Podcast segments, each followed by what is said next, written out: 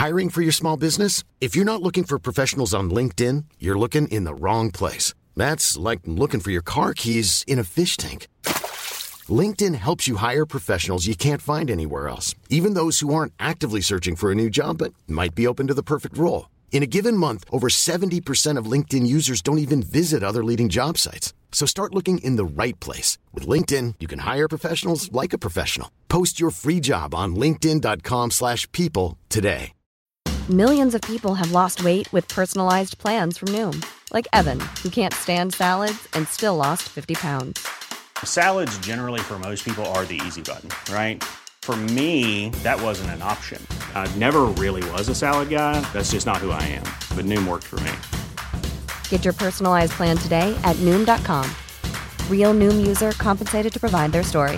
In four weeks, the typical Noom user can expect to lose one to two pounds per week. Individual results may vary. Vous vous demandez à quoi ressemble la vie d'un critique de cinéma?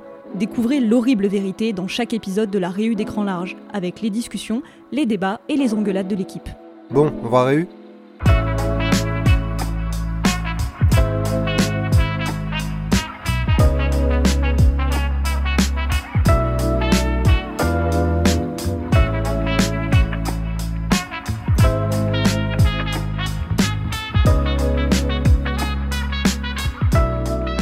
Si on ne peut pas protéger la Terre, on la vengera, disait ce cher Tony Stark dans Avengers, mais on conviendra qu'il vaut mieux prévenir que guérir. Justement, cet épisode de la rue est sponsorisé par NordVPN. NordVPN, c'est un service qui vous offre un accès sécurisé et privé à Internet. L'une des fonctionnalités de NordVPN, c'est de chiffrer toute votre activité en ligne et donc protéger votre anonymat et vos données personnelles, ce qui peut être bien pratique quand vous recherchez sans trop l'assumer des fanfictions érotiques entre Thanos et Modok. Euh, c'est ça que tu fais de tes soirées? Ah non, non, c'était purement hypothétique. Mhm. Puis, puis on juge pas, on juge pas les goûts des gens.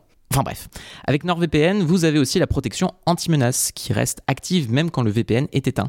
Ça vous permet de bloquer les téléchargements de fichiers ou de logiciels malveillants, les sites de phishing et les trackers web qui collectent vos données pour vous inciter à acheter le Blu-ray d'Ant-Man 3 si vous aimez un peu trop Modoc par exemple, et je dis bien ça par exemple. Et pour compléter les pierres d'infinité de la cybersécurité, le pack avancé vous donne accès à NordPass, un gestionnaire de mots de passe qui vous crée des mots de passe uniques et complexes pour vous éviter d'utiliser tout le temps le même.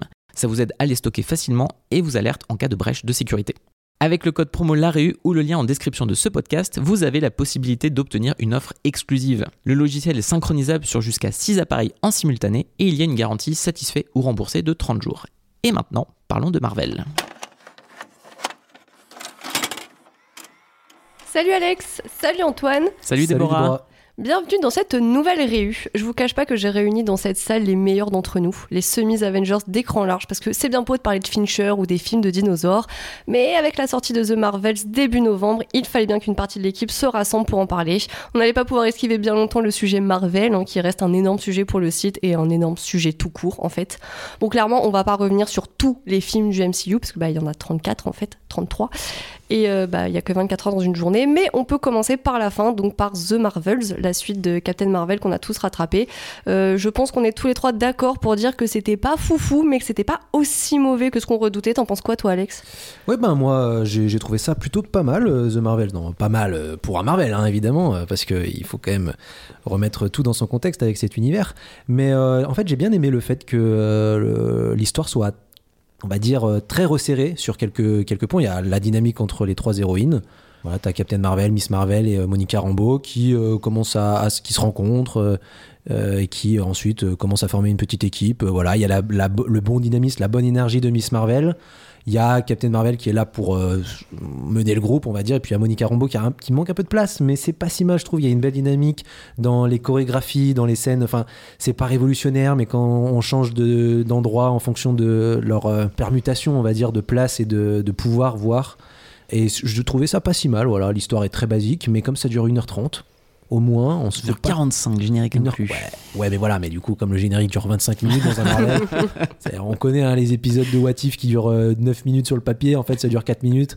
Donc, euh, non, non, mais euh, du coup, j'ai trouvé que c'était, euh, j'ai trouvé que c'était pas si mal. Ok. Et toi, Antoine? Moi, je suis un peu pareil. En fait, euh, je pense que tout le monde attendait tellement le film avec des torches et des fourches que moi, justement, la durée est vraiment l'élément central de, du fait que j'ai pas détesté le film.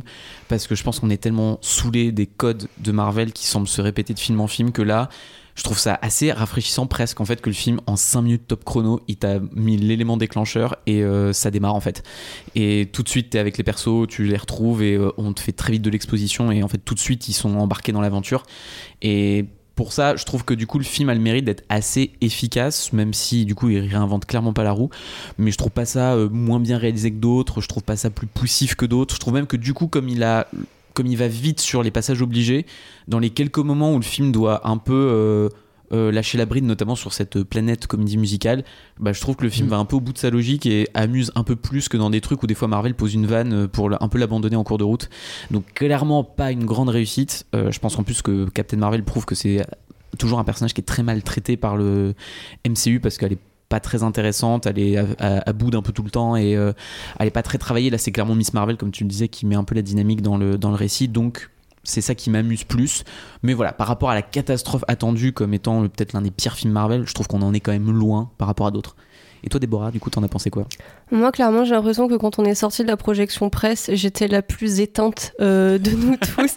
c'est vraiment, j'avais tellement rien ressenti devant ce film que je me suis demandé vraiment s'il n'avait pas réellement aspiré mon âme et que j'étais pas sortie de, de la salle genre sans âme parce que je savais juste pas quoi penser de ce film. C'était vraiment la, la médiocrité euh, parfaite, c'est-à-dire vraiment le produit moyen qui me fait ni chaud ni froid. En y repensant un petit peu, ou plutôt genre en comparant avec les Ant-Man 3 euh, et compagnie, c'est vrai que je reconnais que déjà le fait que le film soit plus court que les autres, euh, bah, il avait clairement pas besoin d'être plus long et genre Dieu merci, euh, il est quand même assez ramassé. La dynamique des personnages euh, des trois héroïnes, c'est vrai que ça fonctionne assez bien. Après, je pense que c'est vraiment plus, un problème un petit peu plus global que j'ai avec les films Marvel, qui je ne m'intéresse plus en fait à cet univers euh, que je trouve complètement distendu. J'arrive plus à m'intéresser aux films en eux-mêmes sans en fait aller forcément chercher l'objet de comparaison, sans jouer les comparaisons en fait, de dire bah en fait si tu compares à ce film c'est moins bien, si tu compares à celui-ci, Mm. J'a- j'arrive plus en fait. Il va falloir que je me rééduque à considérer un film Marvel comme un film à part entière. Ça va commencer avec The Marvels, j'entame une thérapie là euh, dans pas très longtemps. Ouais, je suis assez d'accord avec toi. Je trouve que d'ailleurs, pour nous, à écran large, c'est devenu vraiment une grosse problématique que moi j'avais un peu évoqué en parlant de The Marvels. Parce que, en fait, t'as l'impression que Marvel est tellement devenu un vase clos que tu peux plus vraiment. euh, Enfin, c'est je veux pas dire que Marvel n'est plus du cinéma parce que je, je vais pas relancer un débat à la Scorsese, mais l'idée c'est plus que. Effectivement, tu as cet objet de comparaison. En fait, tu as une médiane Marvel, et à partir de là, c'est est-ce que c'est au-dessus, en dessous de la médiane? Donc, si tu es James Gunn et que tu fais les Gardiens de la Galaxie, a priori, c'est au-dessus. Mais dans d'autres cas, comme là, est-ce que t'es euh, pire que Captain Marvel? Est-ce que t'es mieux? Est-ce que t'es mieux qu'Ant-Man 3 ou pas? Et du coup, en fait, t'as l'impression que maintenant, on se contente juste de poser les films sur, euh, cette, voilà, sur cette médiane un peu du médiocre euh, qui est euh, un peu tristoun quand même. Ouais, voilà, où un peu tout se ressemble. C'est- J'ai parfois un peu l'impression de goûter plein de gâteaux industriels, plein de cookies industriels et essayer de les classer les uns par rapport aux autres, alors que globalement, bah, c'est les mêmes, quoi. J'ai le même goût en bouche. J'ai vraiment la, la même sensation avec Marvel. Bon, en tout cas, tous les trois, on est d'accord pour dire que c'est pas foufou, mais c'est pas le pire Marvel. D'ailleurs, pour vous, c'est quoi les pires Marvel? Ah, moi, c'est Ant-Man 2. Oh je pense que ça reste vraiment Ant-Man 2. En fait, Ant-Man 2, je crois que j'étais rarement autant sorti exaspéré d'une séance de cinéma avec la sensation qu'on m'avait volé mon argent pour un film qui n'existe que pour sa scène post-générique et qui n'a tellement rien d'autre à offrir tout du long. Parce que tu vois, j'aime déjà pas trop le premier Ant-Man parce que je fais partie de ces gens qui évidemment se disent ça aurait été bien mieux si Edgar Wright l'avait fait. Mais le 2, il y a tellement zéro idée sur le traitement de comment tu traites euh, justement les changements de taille et à part la scène dans la cuisine avec euh, la guêpe mais qui dure 30, 30 secondes. euh, Ah oui, avec la salière géante. avec là. la salière géante et le couteau qui passe à côté d'elle et tout ça, t'as tellement zéro idée tout le long du film que, enfin, tu vois, j'ai oublié le film. C'est vraiment d'ailleurs un des rares Marvel que j'ai pas revu. Euh, Il y en a beaucoup que je me remate, même pour euh, me, me, me remettre un peu la, la, la mémoire en place. Là, vraiment, celui-là, mais je l'ai tellement skippé parce qu'il n'existe que pour sa scène post-générique pour teaser Endgame après. Oui, c'est vrai que la, la scène post-générique, moi aussi, je l'attendais beaucoup avec euh, cette fourmi qui joue de la batterie. J'en ai des énormes souvenirs. C'est vrai que moi aussi, je trouve que ça a relevé le film un tout petit peu. Euh, non, non, mais moi, en vrai, j'ai pas trop de haine pour Ant-Man et la guêpe, donc euh, j'avoue que bon, je suis peut-être un peu le seul à aimer. En fait, c'est pas que j'aime pas, enfin, c'est pas que j'aime, euh, attention, mais euh, je trouve pas si pire que ça. Il y a aucune inventivité, c'est sûr, dans la mise en scène, etc. Mais je pense que c'est celui qui a une des méchantes les plus intéressantes dans l'univers de Marvel, et c'est déjà bien quand What? on compare. Bah, Ghost a un truc pas inintéressant, ouais. Ok, d'accord. Ouais, elle est pas inintéressante. Euh, En fait, elle a un parcours qui est pas inintéressant et elle pourrait être mieux développée comme n'importe quel film Marvel. Contrairement, euh, bah, un, peu, un peu comme les- la, la méchante de The Marvels en fait, qui est Darben, qui est pas inintéressante sur le papier. C'est juste qu'en fait, euh, ils en font pas grand chose. Elle devient juste. En fait, maintenant je suis méchante, oui Et t'es en mode, bon bah ok. bah, Avec l'accent du sud comme voilà, ça. Bien sûr, elle pourrait parler comme ça aussi. mais euh, non, mais du coup, euh, bon, elle ne sert pas à grand chose. Et puis alors la fin de cette, euh, cette méchante, est- c'est c'est- bon, c'est- terrible quoi. C'est vraiment expédié comme ça dans The Marvels. Et dans, alors que dans, dans, dans Ant-Man 2, euh, c'est pas si mal, je trouve. Mais euh, non, pour moi, le pire, c'est Thor 4 hein, quand même. euh, la belle, euh, Ah. la bonne grosse, grosse surprise de, de Taika Waititi hein, qui nous a, enfin une bonne surprise. Je pense que c'est une bonne grosse merde hein, qui nous a sorti tout simplement. Quand il nous- il y a des chèvres qui débarquent, alors là, on a oh là là, trop bien. Qu'est-ce que c'est drôle, là là, des, des chèvres qui crient, oh là là. C'est les mêmes des années 2010. C'est vraiment genre ouh. Et puis après, euh, vraiment les, euh, en fait. euh, Juste la, la dynamique Thor euh, ne, ne fonctionne plus avec moi. Je ne comprends pas l'humour de Taika Waititi. Je trouve ça d'une lourdeur, mais c'est interminable dans Thor 4 pour moi. C'est vraiment le pire. Sachant que pourtant ils avaient un des méchants, un méchant pas inintéressant encore une fois hein, avec Gore, parce que la présentation est hyper efficace, c'est très rapide. Mm, L'intro, tu te dis ok, on peut peut-être partir dans quelque chose de pas idiot avec euh, le, mec qui tue euh, un dieu et ensuite voilà il, est là pour Massacrer pour, massacrer les dieux quoi le, le massacreur de dieux je sais plus comment ça s'appelle le boucher des dieux voilà. et, euh, et en fait bah non après c'est juste un mec qui se promène sur une planète grise et d'un moment donné c'est noir et blanc tu sais pas pourquoi Euh, peut-être qu'ils avaient plus de couleurs à ce moment là le budget était dépassé sur des effets spéciaux non terminés donc Ah euh, bah oui, oui, là, ils, avaient, plus les données technicolores alors ils étaient en galère J'ai revu des scènes et la, la scène où Thor re- enfin, retrouve Jane, du coup, tu vois, dans le New Asgard qui est attaqué par les monstres, il y a vraiment des incrustes. Il y a un moment où Thor, comme il est recouvert de CG à ce moment-là, en fait, tu vois qu'il enfin, tu sais, qu'il phase un peu avec le décor, qu'en fait, clairement, il est mal incrusté et qu'il bouge par rapport au fond vert. C'est dégueulasse. Et tu te dis, mais c'est pas possible pour un film qui a coûté 250 millions de dollars. Il s'est pas pu mieux finir ce truc-là. Et ou même que le réal, enfin, du coup, Waititi ou Kevin Feige soit dit. euh, non, mais ça, ça passe. Tu sais, c'est genre, on le valide, ça. Ouais, mais tranquille. Sur- le pire, c'est qu'en plus, donc, t'as aussi Nick Casis en tête, hein, à un moment donné, là, qui débarque. Euh, le petit, euh, le- l'enfant, là, qui vient parler pour dire Ouais, on est par ici, lol. Et après, ils l'ont remis, ils l'ont, ils l'ont corrigé, apparemment. Euh, quand tu Oui, vois ils la l'ont correction, corrigé tu fais Bah, version Heureusement que vous l'avez corrigé, bah, alors là, on voit la différence. Là, on voit, ça, c'est du grand effet spéciaux. Hein. Ah, c'est comme les corrections sur She-Hulk au bout d'un moment quand ils faisaient les Ouais. comparatifs et que c'était vraiment gênant parce que t'es là genre mais il y a une deux- genre là un petit peu vers l'arrêt du nez où ça change un micro chouïa mais sinon c'est exactement la même merde des deux côtés. Ouais. Ouais, sinon non je suis clairement d'accord avec vous euh, enfin ah, a encore euh, Ant-Man 2, avec le recul, peut-être que je serai un peu plus clément de Thor 4. euh, je, je peux pas, genre moi, un film qui se fout ouvertement de ma gueule comme ça pendant deux heures, euh, ça me fait pas rire. Donc euh, là, je trouve que c'était un énorme gâchis parce que je fais franchement partie des personnes qui aiment premier degré Ragnarok qui passent un bon moment devant, donc ça veut vraiment dire que je suis pas le public le plus compliqué non plus. Et euh, mais là, c'est juste du gros foutage de gueule. Et sinon, il y en a un qui a pas été cité, et genre ça m'étonne un peu, mais Ant-Man 3. Ah Bah oui, Bah oui, oui. en fait c'est une évidence. C'est euh, enfin bref, c'est comme euh, c'est comme les gens qui sont en Ligue 1 actuellement, c'est qui le dernier c'est Lyon, bah tu sais ouais, c'est tout. Non mais pas de, pas de référence foot ici, s'il te ça va créer la, ça va créer de la merde ça. Mais euh, mais non, bah, en fait ce qui est assez révélateur c'est que là tu vois à part Ant-Man 2, finalement on cite quand même beaucoup de films qui sont euh, très récents chez Marvel, enfin phase voilà. 4, phase 5. On n'est plus à citer les Thor 2, l'incroyable Hulk, euh, vraiment en tout tout bas de classement, parce que bah, on les a tous réévalués à la hausse avec les derniers films qui sont Moi sortis. j'avoue, en fait. mais moi j'ai jamais trop compris la haine viscérale des gens pour Thor 2. Euh, que je trouvais, tu vois, Bah, c'est vraiment l'épisode. Bah, en fait, tu vois, on revient à The vois, épisode très médiocre, très moyen, mais pas déplaisant à suivre en fait. Alors que j'ai aucun plaisir à suivre Ant-Man 3 ou Thor 4 ou Ant-Man 2. Et, et je trouve que, franchement, maintenant, plus le temps passe, plus je dis, franchement, Thor 2. euh, pas, je vais pas dire sous-estimé, on va pas déconner, mais euh, je, si tu me mets un flingue sur la tempe, je préfère largement me remater Thor 2 que de mater Thor 4 ou Ant-Man 3. De très très loin. Ok, bon, on est quand même d'accord pour dire que The Marvels est presque, presque avec énormément de guillemets, une bonne surprise, parce que bah, vu l'état pitoyable, on peut le dire, dans lequel est le MCU depuis Endgame, on s'attendait vraiment à pire. Parce que je pense qu'il y a quand même, euh, enfin, autant y aller et mettre les pieds dans le plat. La saga du multivers, donc celle qui a remplacé la saga de l'infini, est-ce qu'on y comprend quelque chose? Parce que moi, non, personnellement.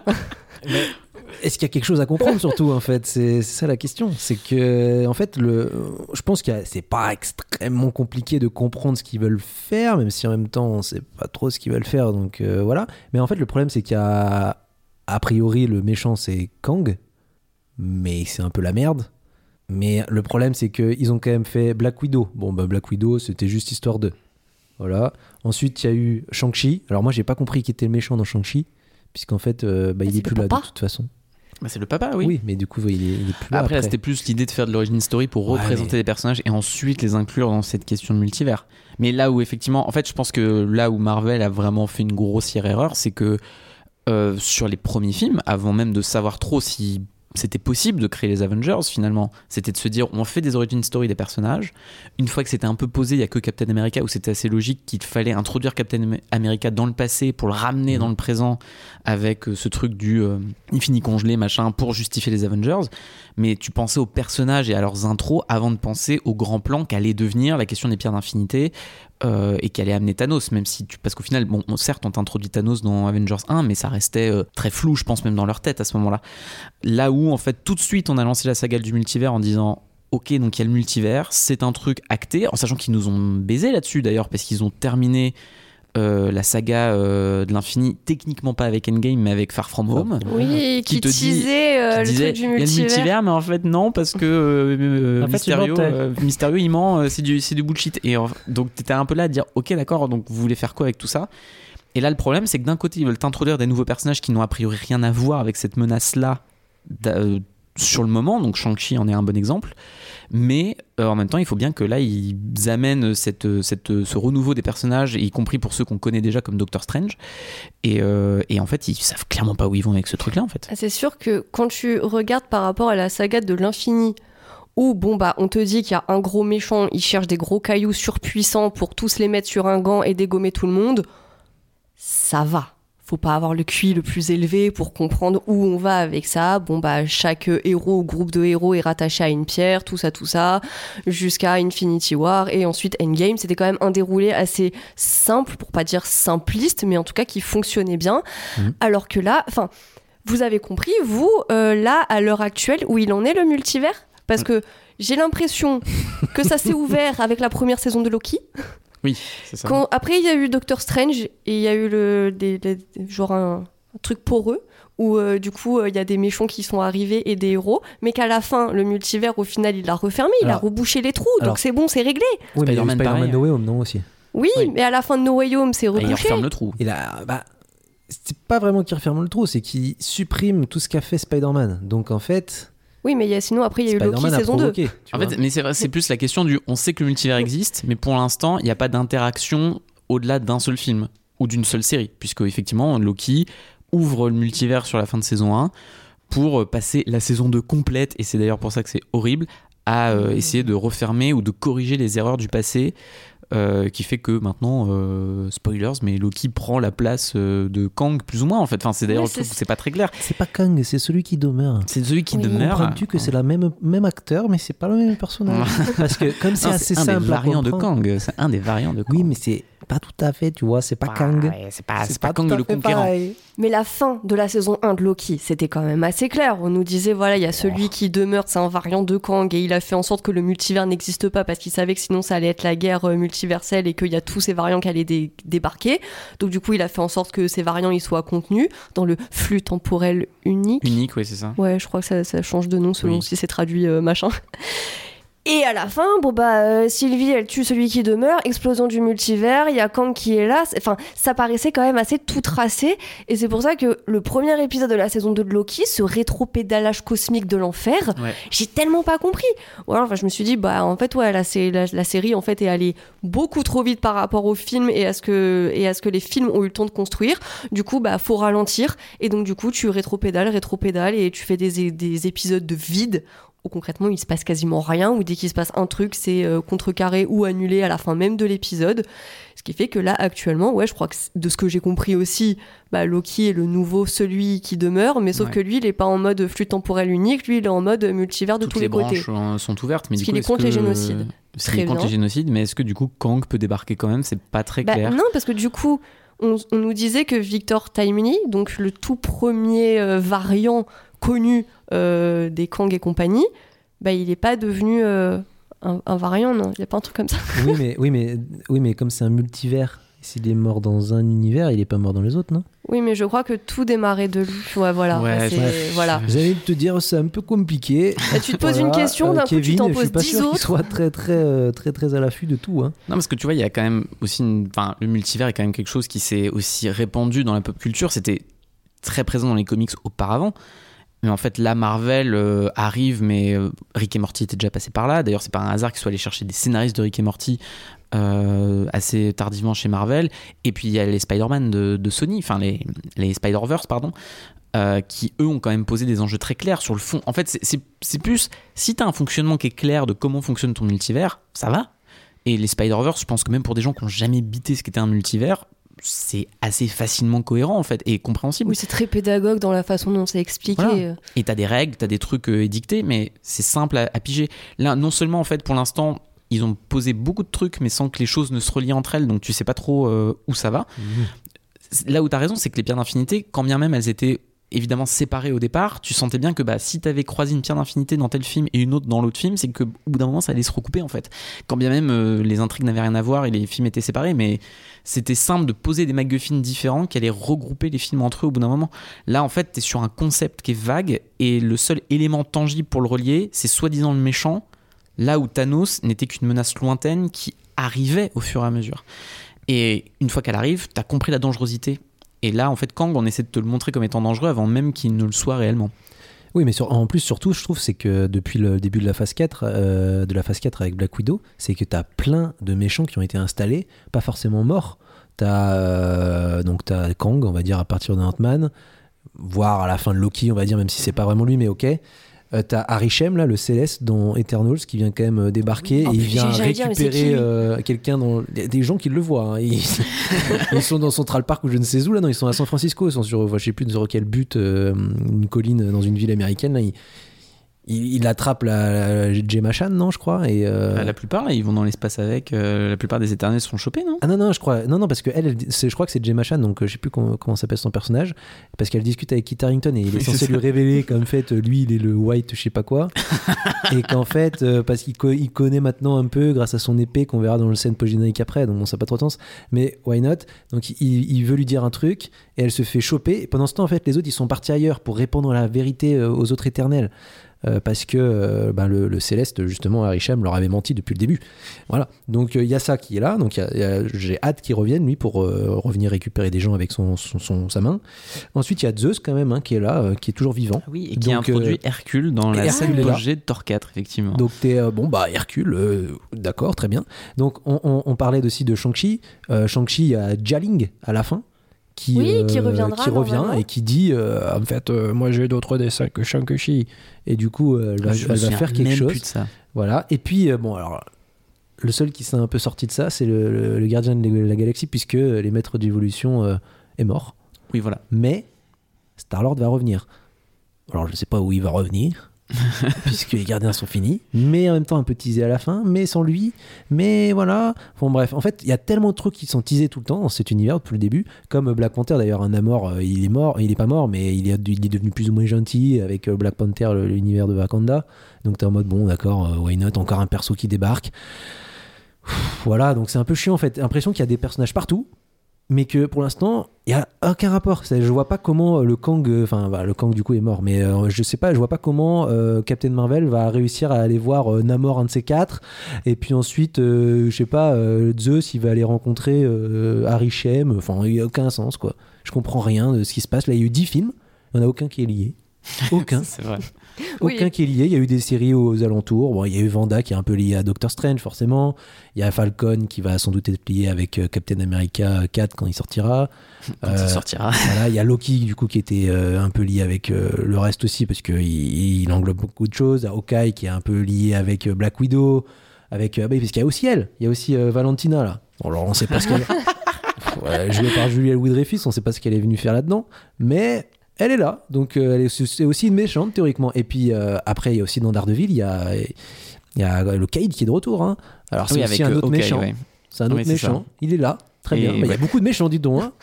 Mais c'est vrai des gens qui vont a priori pas euh, mener à Bah grand chose si ce n'est. En fait, il faudrait que les personnages principaux là qu'on nous a introduits aient des suites. Bah oui. Comme Iron Man en a eu, comme Captain America en a eu, et des trucs comme ça, où euh, Hydra était une menace quand même sur euh, Bah l'ensemble des trois films en fait. Ça Clairement. créait un arc. Euh, ce que là, euh, a priori, n'est pas le cas pour. euh, Enfin, Shang-Chi aurait besoin d'un arc sur trois films, hein, mais pour l'instant, c'est pas prévu, donc c'est compliqué. Et pour revenir donc normalement au point, au centre névralgique de tout ça qui est censé être le multivers, je trouve que The Marvel c'était un bon cas d'école là-dessus où bah, clairement le, le multivers euh, dans le film c'est abordé, mais j'ai toi, Alex tu me disais l'inverse, mais moi j'ai vraiment pas l'impression que le mot multivers soit prononcé une seule fois. Alors moi, j'ai l'impression que Monica Rambeau le dit juste avant d'aller. euh, Genre une fois, quoi. Voilà, ouais elle bon bah voilà, il faut pas cligner si. des yeux sinon tu joues plein faux. C'est pas une menace, enfin, c'est pas quelque chose qui est vraiment important dans le film, en fait. De toute façon. euh, Mais pourtant, la fin, bah, tu comprends bien que même si t'es dans l'espace tout vide avec un pauvre trou dans le ciel, bah, en fait, ce qui est en train de se passer, c'est une incursion. Donc, techniquement, quelque chose qu'on nous a dit qui était gravissime, c'est-à-dire quand même deux univers qui se percutent Mais, et donc se font très très mal l'un l'autre. mais, mais si, mais t'as pas compris que quand ça s'est fait ça, c'est le multivers? Quand il y a des, un peu de violet qui débarquent dans, Ah oui, mais- dans le ciel, c'est le multivers. Mais genre, le truc le moins C'est comme ça, genre, spectaculaire. ils n'avaient pas d'autres couleurs, ils ont dit bon, si on met un peu de violet sur euh, quand, dans l'espace ou dans des trous qui se forment, c'est le multivers les gars. Et genre, on nous dit, voilà, le- t'as Monica Rambeau, elle passe à travers. Donc, visiblement, voilà, le, le multivers, c'est vraiment aussi poreux que ça. Et surtout, normalement, on, on nous vend vraiment bah, la fin d'un univers, genre vraiment quelque chose qui est gravissime, qui est ultra spectaculaire, euh, surtout d'un point de vue visuel.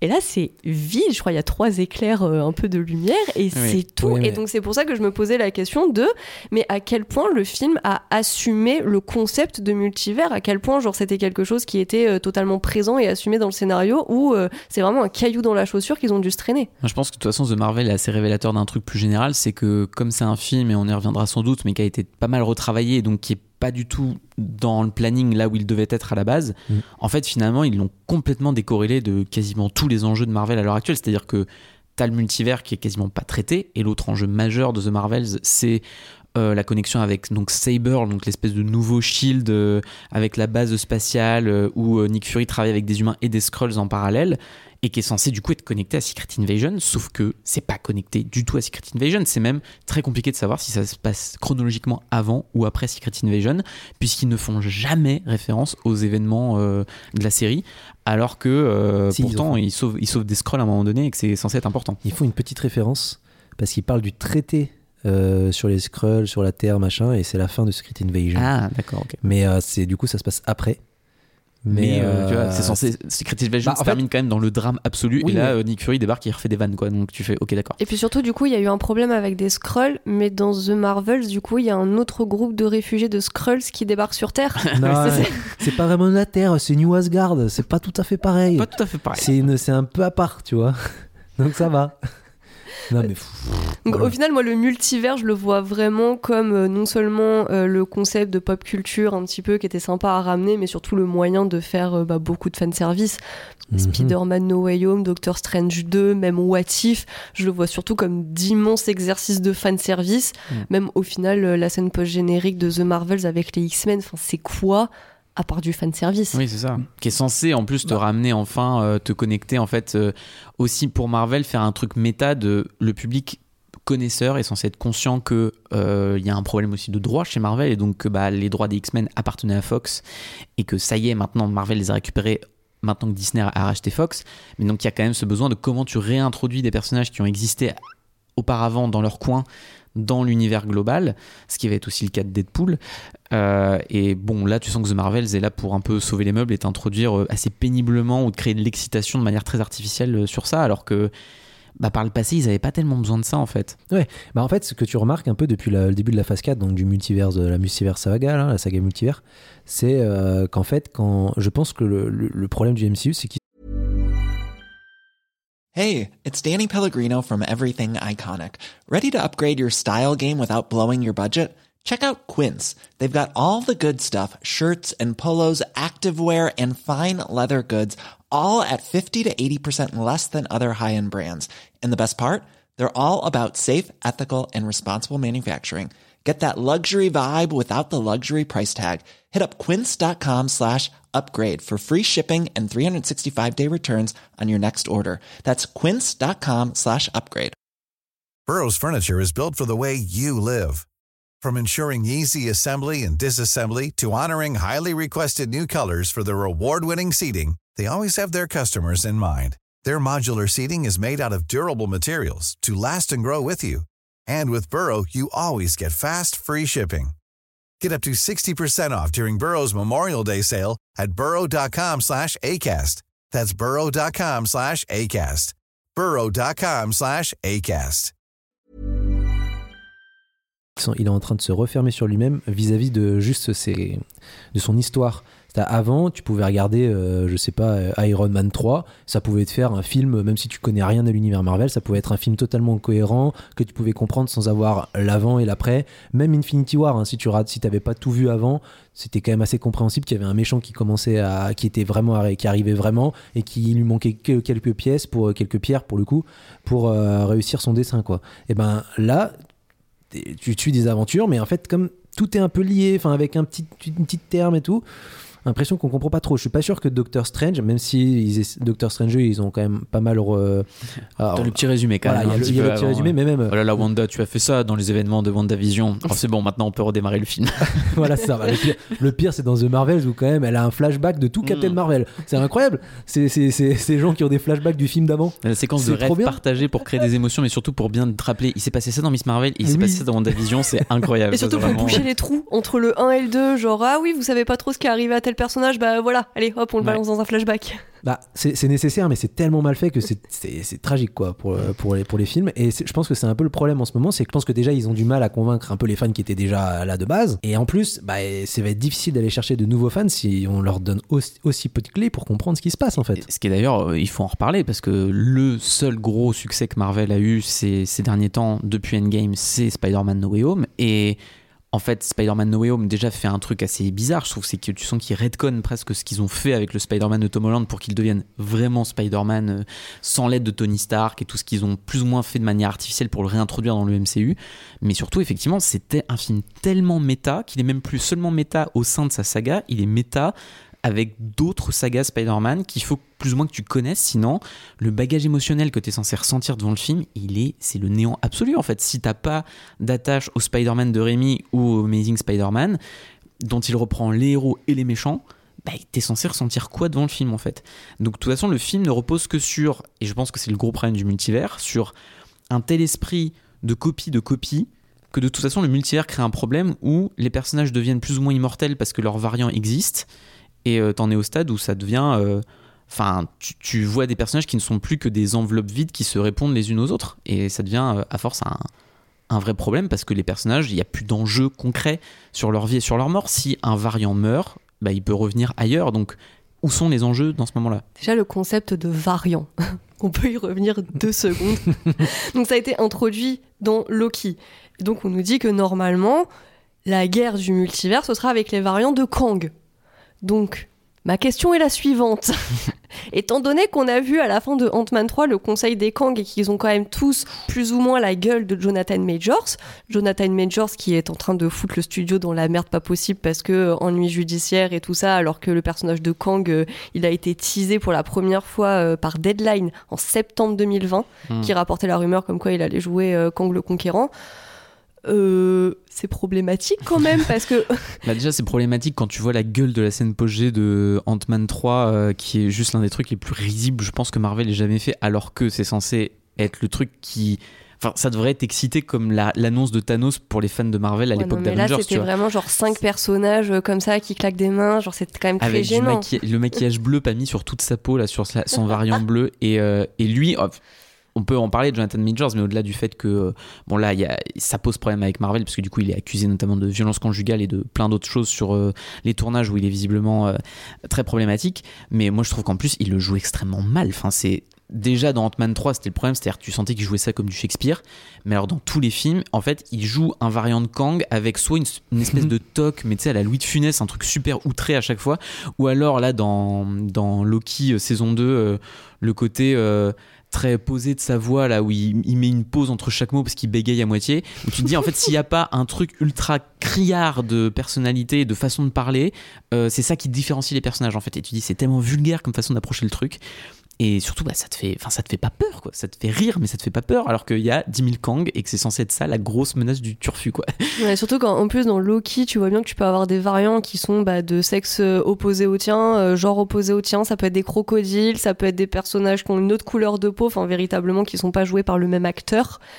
Donc je me demande bien comment Marvel va se dépatouiller de tout ça. Est-ce que le méchant ça va rester Kang mais un Kang recasté? Est-ce que ce sera un autre variant de Kang mais qui n'aura pas la gueule de Jonathan Majors? Enfin, Bah, y a... question. Non, il y a, ouais, il y a plusieurs, enfin, il y a plusieurs pistes ou rumeurs qui se, qui, se- qui s'établissent de plus en plus. T'as euh, d'un côté, en effet, euh, Kang va être casté, tout simplement parce que c'est une possibilité que laisse l'avant, enfin, c'est le multivers, c'est l'avantage qu'il donne, quoi, avec tous les variants. euh. Au fond, peut-être que dans, peut-être que euh, dans, euh, je dis n'importe quoi, mais ça se trouve dans un an, Ant-Man 3, ils referont la scène post-générique en changeant quelques visages et ils mettront le visage d'autres personnalités qui ne sont pas euh, Jonathan Majors et puis ils diront bah si regardez lol. En fait il y a trois ans c'était pas le cas mais maintenant on s'en fout parce qu'on peut refaire les scènes post-génériques vu que c'est sur Disney donc on, change quoi. Donc ça m'étonnerait pas qu'ils fassent ça. Et après sinon il y il y a la possibilité apparemment que ce soit un nouveau méchant potentiellement un Docteur Doom Ouais, Dans ce cas, l'aveu Voilà. d'échec ultime. bah Surtout ouais pour l'avoir teasé aussi tôt par rapport à. Thanos, tu vois, qui vraiment mettait du temps quand même à arriver, enfin, et à prendre de l'importance. Il était vraiment teasé Bah, en ça. scène post-générique très, très succinctement euh, d'Avengers en Avengers. Bah, c'est ça le problème. En plus, surtout que Kevin Feige a teasé que euh, le Avenger 5 s'appellerait Kang The Kang Dynasty. Oui. Aïe, c'est-à-dire que ça va être la Kang Dynasty sans Kang. Bah, ce serait quand même pas de chance. Euh, voilà. Bon, après ils peuvent, ils peuvent, ils peuvent changer, tu vois. euh, ils peuvent changer le titre, ils font ce qu'ils veulent. Mais euh, c'est, disons que ouais, ils sont, c'est peut-être un peu euh, dommage pour eux de- d'avoir teasé autant de trucs, quoi. Bon, après, là, on a beaucoup parlé des films surtout, mais c'est vrai que maintenant, il y a aussi un autre truc à prendre en considération c'est que maintenant, dès qu'on parle de phase 4 chez Marvel et phase 5, ça inclut aussi maintenant les séries et tout ce qui existe sur Disney. D'ailleurs, il n'y a pas que les séries, parce qu'il y a aussi maintenant les special presentations et d'autres trucs comme ça à la Ouais. con avec Werewolf by Night et, et compagnie. Euh, et est-ce que c'est pas ça, en fait, le vrai problème d'ailleurs de la phase 4 et 5 C'est l'arrivée de Disney, du besoin d'alimenter ce catalogue-là, et qui est presque devenu euh, à la fois l'envie pour Marvel de s'étendre encore plus, mais qui est presque devenu une fausse bonne idée finalement. Bah, pour le coup, se développer sur Disney Plus avec des petits contenus additionnels qui étaient en fait un petit peu des bonbons pour faire patienter les fans entre deux saisons, ça aurait pu être une bonne idée. Mais en trois ans, il y a déjà eu dix séries. C'est énorme. Et, Et pas les meilleurs en fait. Oui, voilà. Et euh, c'est pas que euh, des specials comme Werewolf by Night. euh, Enfin, honnêtement, je l'ai pas vu euh, ni la Bah, version couleur. Bah, franchement, pas mal, c'était. Werewolf by Night, c'est de loin ce que Marvel mais- a fait de mieux avec les Gardiens euh, 3 euh, sur la phase 4 et 5, tu vois, de très Ouais. très loin, c'est le truc le plus fun, ça dure 50 minutes, t'as pas le temps de te faire chier, ça existe dans son coin, c'est pour ça c'est très très cool. Puis la série I Am Groot aussi. non, pas du tout. Non, mais tu vois, euh, Werewolf by Night, t'as beau me le vendre comme un truc bien et tout, mais c'est tellement noyé dans tout un tas de trucs que euh, j'ai peu la flemme. Mais Ouais. J'ai totalement la flemme, comme j'ai eu la flemme de finir euh, Moon Knight parce que je, bah, je devais pas écrire dessus. Ouais. Donc, euh, clairement, au bout du deuxième épisode, je me suis dit, ouais, non, euh, c'est pas la peine. Et donc, c'est vrai qu'il y a ce, ce flux de contenu complètement inarrêtable qui, qui peut être vraiment décourageant et déstabilisant parce que, quand même, au Comic Con de San Diego, donc Kevin Feige en avait annoncé 5 d'un Mm. coup euh, Falcon, WandaVision, Loki, What If et Hawkeye. Un mois après, pour le D23, c'était trois autres annonces. Donc euh, Miss Marvel, She-Hulk et Moon Knight. Euh, fin 2020, après, il y a eu du Iron Heart, Secret Invasion, Armor Wars, Groot. Plus encore au Comic Con de 2022, Echo. Agatha Harkness, parce que oui, il y a toujours la série Agatha Harkness que j'avais arriver oublié. bientôt, voilà, je, je me suis rappelé de l'existence de ce truc bah, en préparant la rue. Euh, Daredevil Born Again aussi. euh, Enfin, Non, et puis tu vois, moi, moi j'ai le souvenir quand l'arrivée de Disney Plus s'est faite, euh, enfin tu vois qu'il y avait en plus au début, nous on n'a pas eu Disney Plus tout de suite en France, il y avait The Mandalorian quand même pour patienter. Euh, je trouvais qu'il y avait quand même un truc excitant à voir Marvel aller vers de- de- du streaming parce que à ce moment-là, c'était le moment où explosait en plus la critique récurrente de dire mais en fait Marvel c'est de la c'est de la télé mais au cinéma. En fait c'est de la télé qui coûte très très cher. Et tu vas voir les films Marvel comme tu irais voir une série. Donc finalement une fois que Marvel investit le format sériel qu'est-ce que ça peut donner et que- à quel point ça peut les rapprocher de la dynamique originale des comics? Et sur le papier moi je trouvais ça super excitant. Et j'avoue que bah, comme beaucoup de gens d'ailleurs WandaVision est de loin la série la plus intéressante. Et en partie parce que c'est une vraie série télé. Donc déjà de manière très explicite parce que le trauma de Wanda s'explicite par euh, son rapport au sitcom d'antan et donc elle traverse dans cet univers des esthétiques et des codes de sitcom à l'ancienne. Donc tu te dis, ah, il y a une vraie manière de mêler de la série télé avec la dynamique de Marvel et donc sa manière de le connecter aux autres éléments de la franchise. D'ailleurs, quand ça retombe sur du Marvel classique, c'est là que ça devient un peu plus chiant. Euh, et puis, bah, t'arrives direct après à Falcon. Et alors là, moi, je me souviens parce que c'est moi qui, m'en- quand- qui, avait, qui en avait parlé pour écran large à l'époque. Est-ce que tu avais envie de la regarder Parce que j'avais envie de la regarder parce que je me disais ça peut être pas mal quand même. Et je l'ai regretté très amèrement. Est-ce que tu dis la- pas ça pour chaque série en fait, Marvel c'est ça qui qui est sort À chaque fois, c'est moi qui m'occupe d'une série Marvel. C'est la pire de la pire à chaque fois. Et, et Falcon, il y avait ce truc qui est devenu récurrent chez Marvel, du truc en 6 épisodes, qui pourrait en fait très clairement être un film de 2 heures, Mais oui. qui est juste Mm. étiré pour rien, et où tu sais d'avance où tombent les moments cruciaux du récit. Je vous renvoie pour ça à ma très bonne vidéo sur euh, les, On les, les vu, problèmes des séries Disney+. Mais euh, toutes les séries Marvel ont suivi ce schéma-là du 6 épisodes qui se répètent et euh, bah, à partir de là le public s'est perdu. C'est mal produit, c'est souvent très moche et c'est très mal écrit surtout. Puis c'est pas du contenu additionnel juste comme ça pour compléter, c'est bah, complémentaire au film et c'est là où on touche vraiment au, au problème d'investissement du public qui, bah oui, ne peut pas suivre euh, une série euh, toutes les trois semaines, plus aller voir les films, euh, plus se rappeler de ce qui s'est passé dans la phase 2 avec le méchant de machin, machin, machin. C'est trop. Et là où effectivement WandaVision avait euh, pour elle bah, déjà d'être d'assez bonne facture comparée au reste et surtout d'être la première série, donc de Oui. bénéficier de l'attrait, la nouveauté, euh, l'engouement et tout ça. Bon, bah au final, quand son histoire est reprise dans euh, c'est Doctor Strange 2, oui, voilà, c'est ça, Doctor Strange 2, qui est davantage une suite de WandaVision que de Doctor Strange, c'était pas encore euh, très pénalisant. Mais là, avec The Marvels, on en arrive quand même au, au fait qu'il faut avoir suivi deux séries pour véritablement comprendre qui sont les personnages qu'on va voir dans le film. Donc euh, WandaVision avec euh, Monica Rambeau, qui est en plus le personnage secondaire de euh, WandaVision, et euh, Oui. Miss Marvel. Mais tu vois, je trouve ça intéressant que tu dis ça parce que je trouve que l'argument, il se questionne un peu. Parce que finalement, tu vois, l'idée, ça serait maintenant de dire, surtout avec The Marvels, en fait, ce que les gens n'ont pas envie de faire, c'est de se sentir obligé de rattraper les séries parce que ça voudrait dire, je fais mes devoirs pour pouvoir profiter des films à l'heure actuelle. Sauf que je trouve l'argument un peu bizarre parce que d'un autre côté, bah, quand Marvel n'était que des films, déjà, tu te sentais plus ou moins contraint, même quand ça, ça t'intéressait pas forcément, de tout voir parce que tu savais que t'en arrivais à Infinity War, à Endgame et compagnie, et qu'il fallait que tu fasses tes devoirs. Donc, dans tous les cas, Marvel a toujours été ça. Mais là, en fait, je trouve que la dynamique a changé parce que, comme tu le dis, de toute façon, il y en a tellement partout que tu te sens noyé sous la, quantité. Et comme en plus, les séries, euh, effectivement, sont présentées comme un format différent, mais en même temps, ça équivaut en termes d'importance et de qualité, soi-disant, alors que c'est clairement pas le cas d'ailleurs. euh, là, tu te sens contraint. Et c'est peut-être ça qui amène le vrai problème, c'est que par le trop-plein de Marvel, euh, maintenant, ça crée une dilution de l'excitation du public. Et c'est ça qui fait surtout bah, que les gens se disent euh, là, je me sens contraint. Alors qu'au final, ils l'ont toujours été par le passé. Mais là, maintenant, ça devient vraiment un sentiment d'obligation qui fait bah, d'ailleurs surtout que le, le public n'est plus si captif que Marvel le croyait. Et ça, je pense que ça a été la grande erreur de Marvel de penser que depuis, depuis Infinity War Endgame, c'est bon, ils tapaient le milliard avec Black Panther ou avec Captain Marvel, même quand les films n'étaient pas forcément terribles. Euh, c'était c'était assuré en fait. Les gens étaient là parce qu'ils attendaient le prochain gros événement. Mais en fait, un public comme ça, il n'est jamais vraiment captif. Et Disney Plus leur a prouvé, je pense, de la plus douloureuse des manières. Mais je pense qu'en fait, le, le- je- juste pour nuancer, je pense que je suis d'accord avec toi sur le fait que le public n'est pas acquis, mais il était acquis à une chose, c'est qu'il voulait aller jusqu'à Endgame.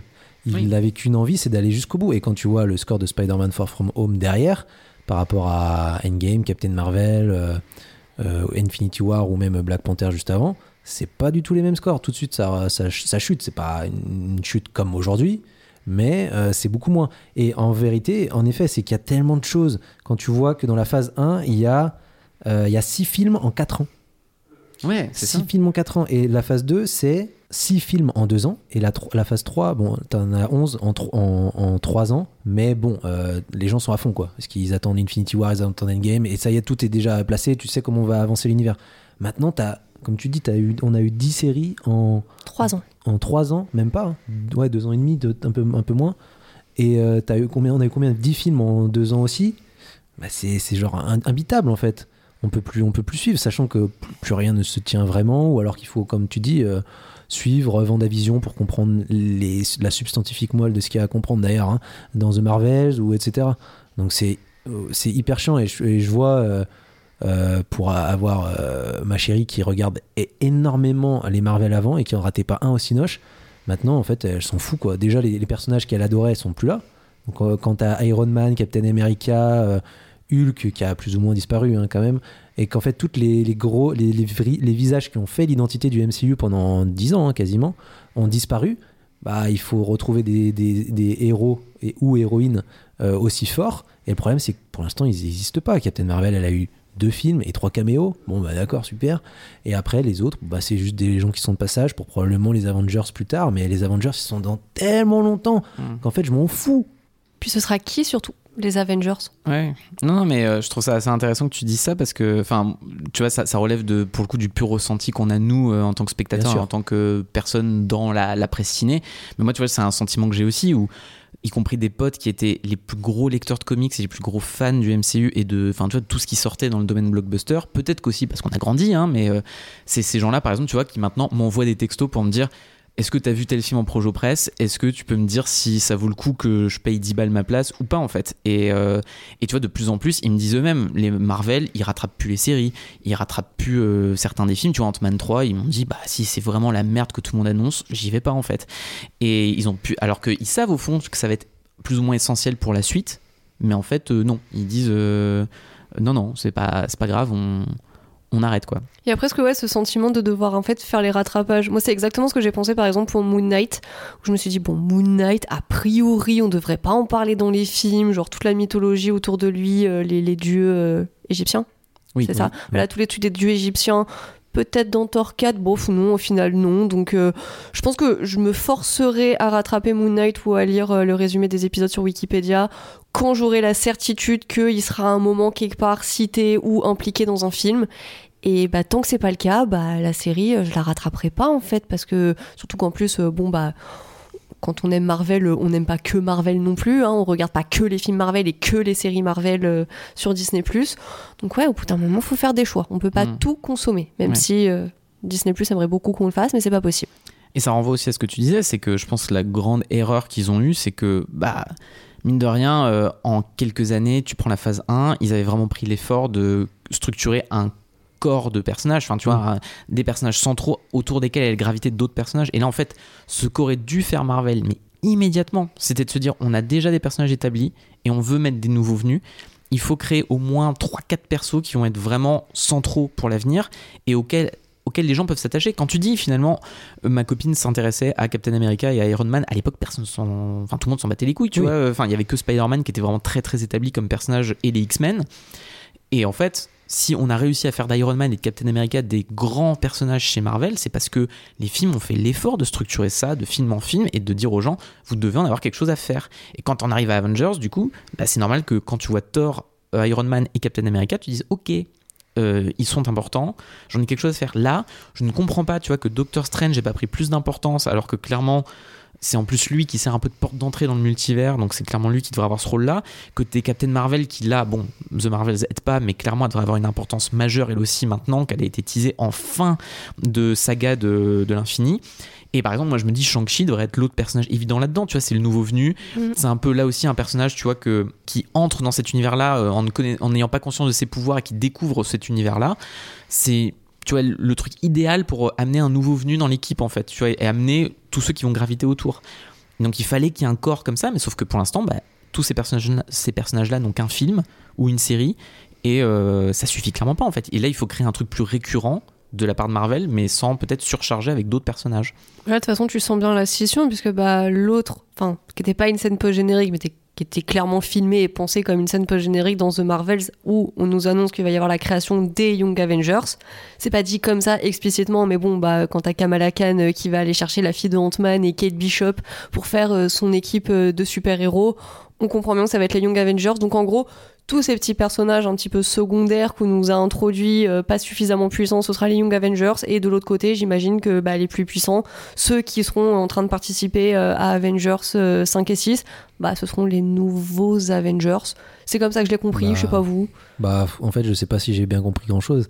Parce qu'en fait, Euh, c'est ce qu'on dit, c'est qu'en fait, aucun des gros personnages vraiment établis, donc t'as, on va dire, euh, Thor qui est toujours là, t'as Hawkeye qui est Ouais, on, encore ça, plus ou on, moins on là. sait pas si Thor. euh, Bah, Thor, il va Thor, à la fin, c'est marqué Thor 4, c'est marqué Thor va revenir, hein, donc euh, a priori, Ah Thor va revenir, quoi. Ah bah j'avais oublié ça. Je sais pas s'il va revenir comment, avec qui, et quoi, mais il va revenir, a priori. Donc Thor est là, Ant-Man, eh ben, il est toujours là, a priori, hein, quand même. hein. Et à mon avis, après son gâteau d'anniversaire, il va toujours revenir. Donc voilà, après, t'as Captain Marvel qui est aussi là. T'as euh, qui d'autre? Bon, bah, la Widow, elle est morte, mais t'as euh, Florence Pugh euh, qui est. euh, Ah, Young qui- Avengers. Qui va être une Young Avengers en même temps, ça va pas être une Young Avengers, puisque c'est une Thunderbolt, lol. Ah oui, euh, ah, c'est vrai qu'il y a eux aussi. Oui. Ouais. Donc en fait, tu vas avoir les, Squad la de Suicide Marvel, Squad ouais. de Marvel, et puis non mais dans les Young Avengers, de ce que j'ai compris, il va y avoir quoi? Le fils d'Hulk, hein, qu'on voit à la fin de chez Hulk, Mon dieu. le beau gosse. Euh, ensuite, il va y avoir Patriot, donc Ellie Qui? Bradley dans euh, Falcon, un, un gosse euh, qu'on voit dans Falcon et le soldat de l'hiver, le fils du euh, grand-père, Ah oui. voilà, ou le, enfin le- du coup le plutôt le petit-fils. Attends, non, mais je l'ai vu cette série, donc normalement je suis censé avoir la ref. Oui, tu sais, ils vont Euh, voir un, un grand-père qui est un ancien euh, soldat, bah, qui Qui était était un Isaiah ancien Captain qui était l'ancien America. Captain America en fait. Oui, le Isaiah euh, machin. C'est ça. Ouais, je- Ouais, c'est ça, Isaiah quelque chose. On Isaiah demande pas Bradley, trop ouais, sur je les crois. noms. Isaiah Bradley. Ok, Je d'accord. crois. Comment tu te souviens des noms toi Euh, j'ai, la Il relit culture, les news, la- tu sais, la sur culture du MCU, évidemment. Euh, non, mais du coup, t'as as la fille d'Ant-Man 3, euh, donc euh, jouée par euh, Catherine Newton, qui a priori s'appelle Stature. Lol. Ensuite, dans Vendavision, t'as quand même un White Vision, hein, donc c'est a priori un bébé Vision. Hein, mais Ah, et les en enfants de Wanda, alors en taille, en taille adulte. Ils, ils existent. les- euh, bah, c'est ça, t'as aussi eux qui sont peut-être là, mais pas vraiment dans un autre multivers, puisqu'à un moment donné, il crie euh, et qu'elle vient les chercher. En tout cas, elle essaye. Après, t'as Toussaint aussi, hein, le nouveau T'Challa, hein, parce qu'il fallait quand même reteaser Black Panther. ça, bon, ça, ils ont l'air de dire Ouais. qu'ils vont pas aller Mais tu vois, très loin avec. Ouais, mais t'as la fille de Gore aussi qui est là. Elle, elle- elle saute avec. euh, avec Thor à la avec, fin, euh, effectivement. avec Thor, Thor. qui est papa adoptif. Et il y a la Voilà. gamine des Gardiens la de la. Galaxie 3 aussi, non? Mais je pense qu'il y a un truc qu'on oublie un peu la là. fille de, de Stark. hein. Il y a un la truc qu'on oublie un peu là-dedans, tu vois, c'est que finalement, Marvel a toujours tâtonné, quelles que soient les phases avant, mais leur tâtonnement dépendait aussi du succès euh, progressif euh, de ce qu'ils faisaient. Et jusque-là, en fait, comme ils ont été très constants sur le box-office, avant de vraiment d'exploser sur les, fins de, de phase, et en particulier sur les derniers Avengers, ils avaient un peu ce truc-là de se dire. Bon, on tâtonne, mais on peut pas trop se planter. Et en fait, comme ils sont ensuite sortis d'Endgame en se disant, on peut plus se planter, on peut tout faire, YOLO, on y va. Ils ont introduit énormément de branches sans trop savoir où ils allaient avec. Et aujourd'hui, ça rend le public confus. Alors que les précédentes phases avaient quand même le mérite de s'éloigner de la dynamique comics en se disant gardons quand même un centre névralgique de personnages et d'intrigues aussi qui permettent de quand même tout facilement connecter. Et l'excitation venait de là aussi d'ailleurs. Tu vois, euh, moi je considère les Gardiens de la Galaxie 2 comme l'un de mes Marvel préférés, mais je sais que beaucoup l'aiment moins parce que c'était peu de temps avant Infinity War et que tout le monde se disait c'est le moment où tout devrait se connecter. Et là en fait tu vois des films qui te des teases de connexion mais qui vont jamais très loin et au final ça reste tellement euh, bizarre et pas clair que je pense que ce sentiment de confusion euh, fait aussi que le public se désintéresse. Mais même sur les attentes, en fait, je me suis posé la question de aujourd'hui, qu'est-ce que j'attends d'un film Marvel? Et j'ai l'impression qu'en fait, il n'y a pas de bonne réponse. Soit il évacue totalement le truc du multivers, et du coup, je me dis, bon, bah, du coup, votre saga du multivers, elle repose sur trois films, quoi, génial, et une série. Donc, euh, au final, euh, votre promesse de grand univers, bah, vous n'arrivez pas à la tenir. Mais d'un autre côté, si on commence à me parler du multivers, mais genre un petit peu à tâtons, euh, vraiment en marchant sur des œufs comme The Marvels, bah ça va pas m'aller. Et s'ils foncent et ils y vont comme Doctor Strange 2 ou No Way Home, je vais me dire, ouais, bah un truc aussi grand qui a pas de répercussions sur les autres films, c'est n'importe quoi. Donc en fait, j'ai l'impression que là, à l'heure actuelle, peu importe ce que fait Marvel avec son multivers, ça ne me conviendra pas. Donc je me suis, je me dis, je suis pas la personne la plus originale du monde. Donc peut-être que si je pense ça, d'autres personnes aussi doivent le penser. De quoi qu'en fait vous fassiez avec votre multivers, euh, bah vous avez une chance sur deux de vous casser la gueule, quoi. Ah, c'est ça. Et je pense que eux se disaient, au pire, c'est pas grave si on perd un peu le public, le public captif qui a grandi comme nous, d'ailleurs, avec euh, la les premières phases, en se disant, il y a un nouveau public qui va prendre le relais. Mais est-ce que ce public prend vraiment le relais? Ça, j'en suis pas certain. Et on voit en plus que euh, Disney Plus peinant à attirer euh, les, spectateurs sur la durée, au-delà des questions de qualité de- des, des- des programmes proposés, bah, les nouveaux personnages qui sont introduits via ces formats-là peinent aussi à intéresser. Euh, ce qui là pose notamment problème quand tu introduis ton nouveau Captain America quand même euh, via une série alors que du coup Captain America 4 arrive bientôt. Et là c'est quand même des figures aussi centrales de ton univers deviennent euh, finalement des astérisques dans via des séries télé. Là ça pose un vrai problème. Et je suis entièrement d'accord avec toi. Moi je il y a des moments où je me dis est-ce que c'est juste moi parce que je suis lassé? C'est normal. Il y a plus l'attrait de la nouveauté Mhm. comme auparavant mais je pense que ça va au-delà de ça et à, vouloir le beurre et l'argent du beurre, au bout d'un moment, bah, tu peux, tu peux plus contenter personne en fait. C'est vrai que c'est intéressant comme question de se demander à l'heure actuelle, les films Marvel et les séries, ça s'adresse à qui? À l'ancien public qui était là, qui a suivi dès le départ et qui est fan, au nouveau? Même si je me dis que c'est quand même assez euh, costaud quand même, euh, si t'es nouveau dans l'univers, t'es totalement néophyte, tu débarques, tu te manges tout ça dans la gueule, ça doit être quand même assez euh, désagréable. Donc oui, j'ai l'impression que ces, ces films sont faits parce qu'il faut les faire, parce qu'ils ont commencé un truc et ils sont un peu dans l'optique, euh, on a commencé, on termine. Hmm. Mais euh, sans véritablement savoir à qui destiner ces films. Avant, c'est simple, c'était pour les fans. Tu faisais Infinity War et tu faisais Endgame, tu savais que que tu allais parler à tous ceux qui étaient là euh, depuis le début, ou en tout cas, euh, peut-être pas depuis le début, mais qui ont tout rattrapé, qui ont tout suivi religieusement, qui prenaient du plaisir en fait à assembler des pièces d'un puzzle. Là où aujourd'hui, euh, bah, t'es face à un, peu, un puzzle, t'as 12 000 pièces devant toi, euh, elles sont toutes bleues avec la même forme, bah Ouais. ouais, c'est c'est juste décourageant. Ce qui est même, tu vois, moi, le- la promotion a toujours joué un jeu important dans l'appréciation que je pouvais avoir de Marvel parce que ça jouait aussi sur l'excitation que tu avais de certains projets.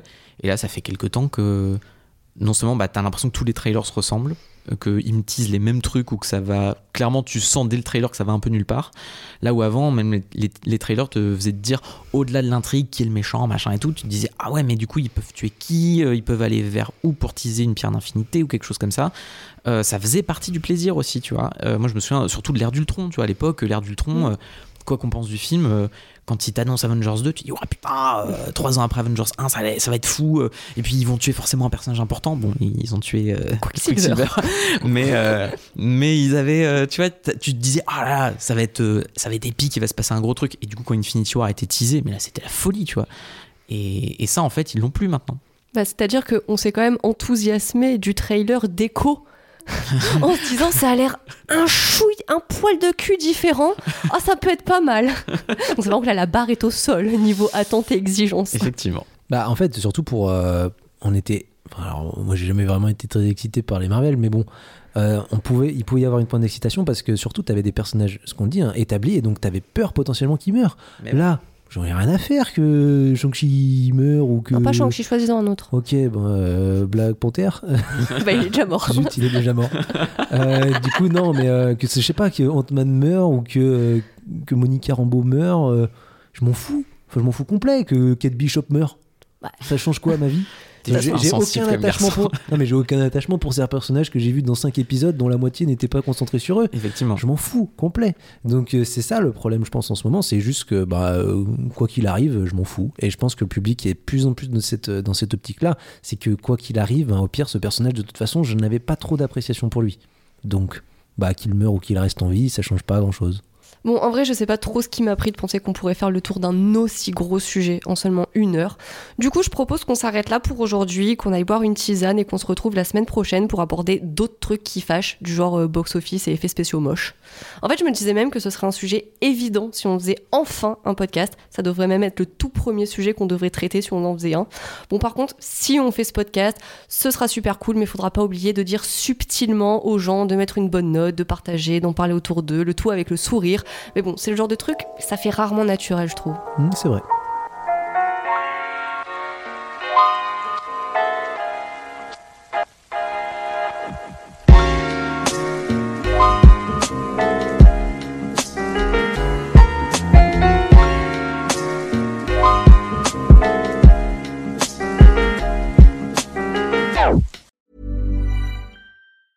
Mom deserves the best, and there's no better place to shop for Mother's Day than Whole Foods Market. They're your destination for unbeatable savings, from premium gifts to show-stopping flowers and irresistible desserts. Start by saving 33% with Prime on all body care and candles. Then get a 15-stem bunch of tulips for just $9.99 each with Prime. Round out Mom's menu with festive rosé, irresistible berry chantilly cake, and more special treats. Come celebrate Mother's Day at Whole Foods Market.